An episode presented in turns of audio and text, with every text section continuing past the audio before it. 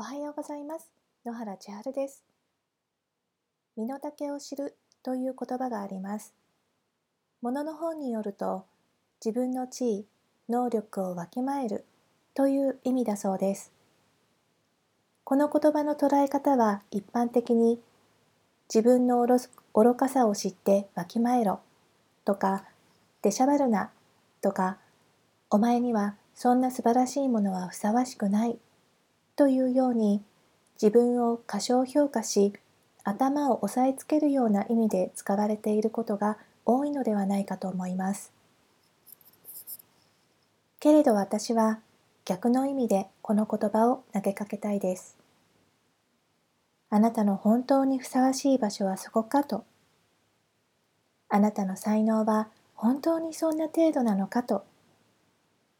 本当はもっと楽しくもっともっと幸せに満たされてもっともっともっともっと自分らしく何の枷もなくもっともっと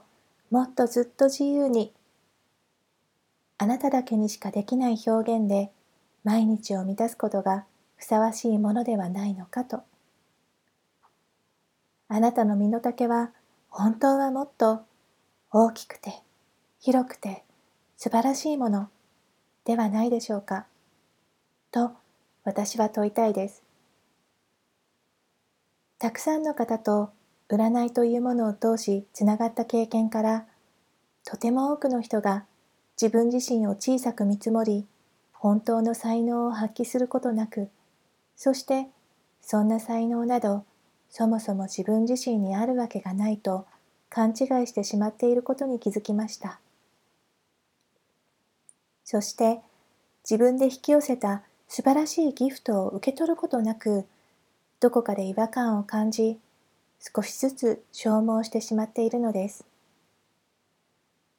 そして宇宙は積もり積もったギフトに気づいてもらうために強行手段をとります。時に病気時に会社での居心地が悪くなる時に金銭的問題時に家族の不和というように日常の生活の中であなたのもとに差し出される素晴らしいものをただ受け取ることができたのならあなたの人生はもっともっと軽やかに楽しいものになっていくでしょう。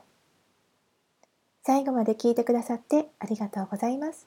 今日も素敵な一日を。野原千春でした。